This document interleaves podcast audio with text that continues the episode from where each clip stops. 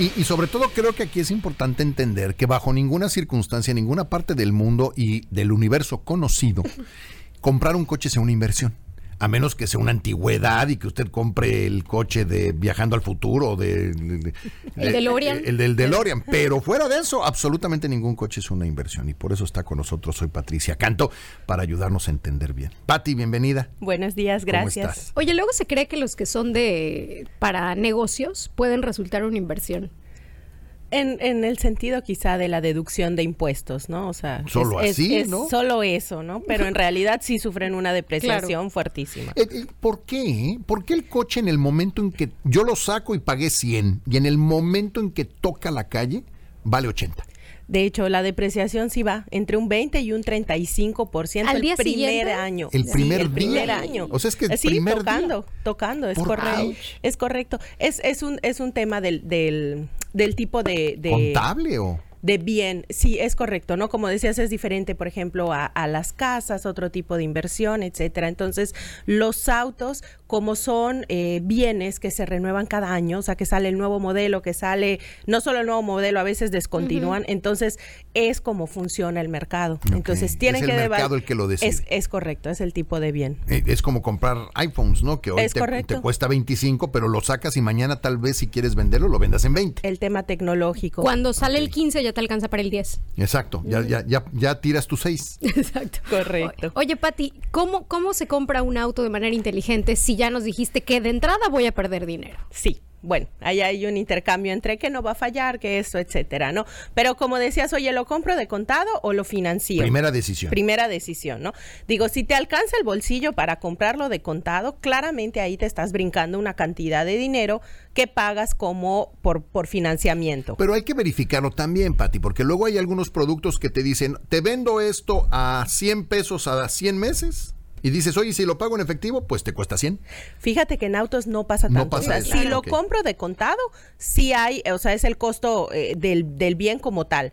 Si lo financió, ¿cuál es la diferencia del por qué no pasa esto? No la automotriz que tú escojas del auto que tú quieras te va a financiar, sino existen financieras que trabajan con las automotrices o bancos y ellos son los que financian. De modo que en sí la automotriz solo te está dando el auto, te dice cómo funciona, cómo van a ser los pagos, pero ya está en contacto con quien te lo va a financiar. Ok. Ajá. Pero yo no puedo escoger quién me lo financia. No, o sea, si tú quieres un, sin meter goles, ¿no? Un específico modelo de auto y te vas a esa automotriz, esa automotriz ya trabaja con ciertas financieras. Ok. Y punto. Y punto. Ah. Y punto.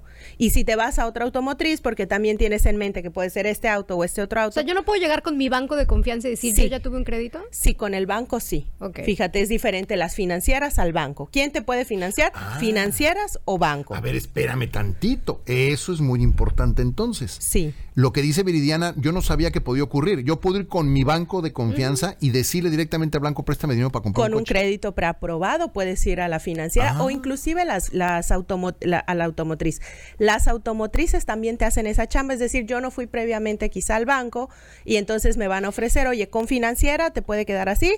Si la financiera te patea, que te diga, sabes que no cumples los requisitos o no quiero financiera, bueno, hay opciones de bancos e inclusive la automotriz Mm. te ayuda a ver todo lo que necesita el banco, ¿no? O sea, ya saben esa ¿Cuál parte. conviene más?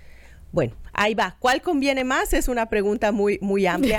¿Qué tengo que saber? O sea, cuando yo voy a decir, ok, no tengo el dinero de contado o no quiero gastarlo en esto, ¿no? Sí lo voy a financiar, ¿en qué me tengo que fijar? Para ver cuál conviene más.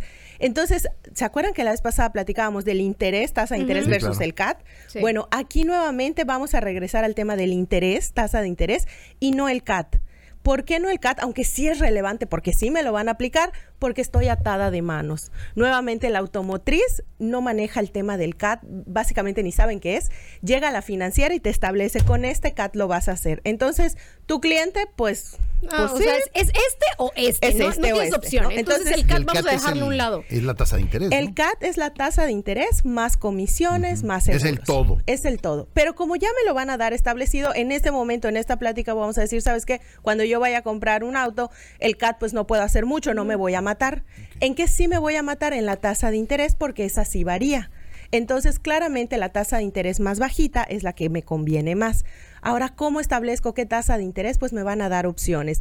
La tasa de interés va, va a depender de tres cosas. El modelo, el enganche que yo dé inicial y el plazo. Ponle que yo ya establecí el modelo porque este auto quiero, ¿no? El enganche porque es la cantidad de dinero que yo junté o que va a salir de la reventa de mi auto actual, ya lo establecí. Entonces ahora me viene el plazo, ¿no? El plazo, como tú decías, máximo es 72 meses, de 12 meses a 72, de 1 a 6 años, pues, ¿no? Ahora, ¿cómo escojo cuál me conviene? Entonces, fíjense que en las automotrices hay la figura de asesor de ventas, que lo que tiene que hacer justamente es darte esas corridas y a veces quizá como comprador, por pena dices, ay, pues vamos directo a la de 5 años, o a la cua- y solo preguntas esa información, ¿no? Y te quedas con eso Error, y ves si puedes pagar o no, ¿no? Error. O sea, que, que hagan su chamba y tú pídele, tírame todas las corridas financieras De 1 a 6 de años. uno a seis años. ¿no? Tip Porque- 1, pida la corrida Exacto. financiera de 1 a 6 años. ¿Qué pasa? El interés va a ir cambiando según el plazo. Si yo agarro el plazo más chiquito, el interés es más chiquito, me conviene más, pero no necesariamente mi bolsillo puede. Si yo agarro el plazo más largo, el interés va a ser el más fuerte, pero a veces, como dices, oye, era un auto de 300 mil pesos y voy a pagar eh, acabar pagando 400 mil pesos, chispas, quizá me esforzaba yo un poquito y agarraba un plazo más Claro. chiquito, ¿no? Entonces, bueno, establezco esto.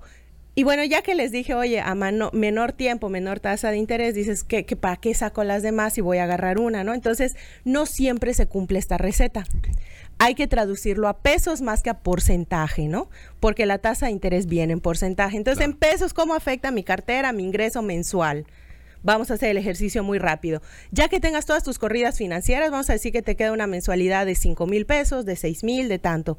Multiplícalo por 12, ya tienes tu anual por el número de años, por 5 años, por 6 años. Ya tengo lo que me va a costar el auto más el financiamiento. Eso. Ok. Bien, lo comparo contra el valor del auto normalito. Eso sí, la tasa de interés es fija.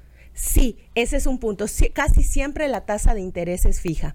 Fui a hacer mi estudio de mercado ahorita como Mystery Shopper para checar casi siempre la tasa de interés es fija. Y, y fíjate, me llama la atención, y perdón por la interrupción, pero esto es algo importante. Estamos en una etapa de eh, tasas de interés altas.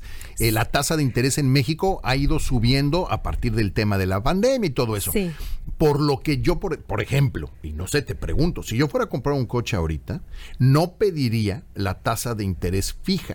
Porque lo que creo que debe pasar en los próximos seis años es que la tasa de interés tienda a bajar. ¿Ok? Si esa es mi idea de lo que va a pasar con la economía. Puedo tomar esa decisión también y es válido decirle al vendedor, no, no, no, a mí ponme una tasa Variable. variable. Ok. Con su riesgo. Es un arma de dos filos. Lo que habría que hacer es estudiar el histórico de las tasas para saber si se cumple eso, ¿no? Ahorita las tasas de intereses más o menos van entre un 7.7 y un 16, lo cual no está tan terrible viendo los históricos. Es decir, los históricos pueden salir entre un 9, entre un 10, un 11. Entonces está dentro del rango, no está tan terrible en autos. Hace un año, dos años sí surgió un ¿Cuál tema sería una buena tasa hoy en día?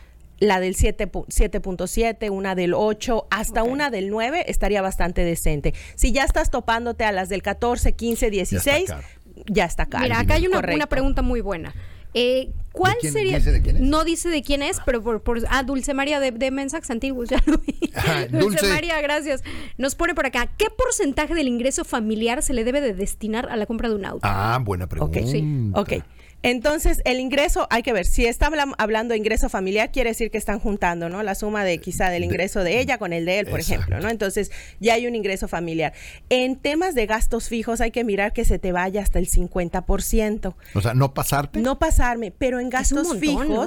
pero en gastos fijos no solo viene el tema del auto, viene, ¿no? Tu luz, tu agua, tu Ah, entonces, ok. Debe de quedar dentro del Dentro- 50% de mis gastos fijos, donde ya está la renta, la luz y el agua. el teléfono, eh, las mensual, las colegiaturas, todo esto, ¿no? Porque va a ser un tema fijo. Ahí es importante el financiamiento, como es un tema que sí o sí voy a pagar durante X claro. cantidad de años, lo voy a ingresar dentro de mi gasto fijo. Entonces, a la hora que yo sume, tiene que quedar dentro del Junto 50%. a la luz, si usted paga mm, 800 pesos de luz, lo que gaste de súper, ahí 4,000 pone del auto, los así. 4 mil del auto y que nunca nos gastemos más del De la 50% del sueldo que sumamos entre todos Exacto. eh, en gastos fijos. Gastos fijos. Que me imagino que la mayoría de esos gastos fijos se van a vivienda. Sí, sí. Me imagino. Bueno, hay gente que gasta muchísimo en gasolina, ya tiene resuelto el tema de la vivienda, pero se desplazan muchísimo, ¿no? Ok. O tengo tres hijos con colegiaturas, o exacto.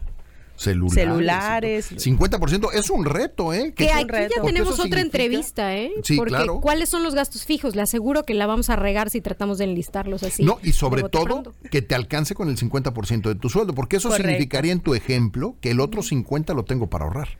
Bueno, ojalá, estaría maravilloso sería que una sería la maravilla. cultura, pero no. Está dividido un poquito entre gasto variable, que es lo que le llamamos calidad de vida, ¿no? O sea, que si me quiero salir a comprar algo, la cena, la El comida, el servicio a domicilio. Entonces, ahí hay un porcentaje, un 20%, y luego entonces viene el ahorro y las posibles deudas que uno tiene, ¿no? Ok. Entonces, Bueno, entonces, hay una división. Eso es otro programa Es otro aparte. programa. Pero bueno, entonces nos regresamos al tema nos del coche. regresamos. Hay que bajarlo a pesos, ¿no? Ese porcentaje. Entonces, agarro, ya tengo todas mis corridas, agarro la mensualidad por 12, tengo un anual por el número de años, lo comparo y ya tengo el costo de financiamiento. Ok, ahora, el deber ser que yo estoy diciendo es que a mayor plazo, mayor tasa de interés, ese costo de financiamiento va a salir mayor. Se cumple la mayoría de las veces, pero ojo, no siempre. Puede que alguien haga este ejercicio y diga, no hombre, pero si me queda más barato a cuatro años que a cinco, y entonces voy a acabar pagando menos mensualmente, finalmente, y la tasa de interés es más chica. ¿Por qué? Que, que en tres años. Entonces dices, ¿qué pasa? Entonces, las automotrices usan ciertas estrategias de venta. ¿El por qué? Pues ellos sabrán, ¿no? O sea, en qué mes, etcétera. Pero sus estrategias puede haber una tasa preferencial. Puede haber que te financien quizá un año el seguro, puede haber que no te cobren ciertas comisiones, o sea, hay diferentes, pero existe esa de tasa preferencial que si la encuentras es un gol, o sea, agárrala, amárrala, ¿no?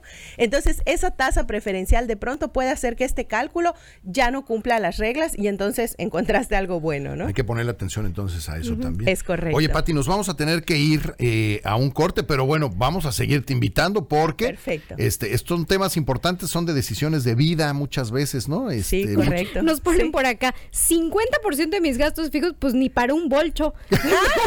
Ya ni existe el bochito, ya ni No existe. existe el bolchito. Pati. Canto, ¿dónde te podemos seguir? Eh, me pueden seguir en redes sociales como arroba Patricia Canto Lara. Ah, Así es como hay que buscarla y con ella vamos a seguir aprendiendo. Así que, Pati, muchas gracias. Al contrario.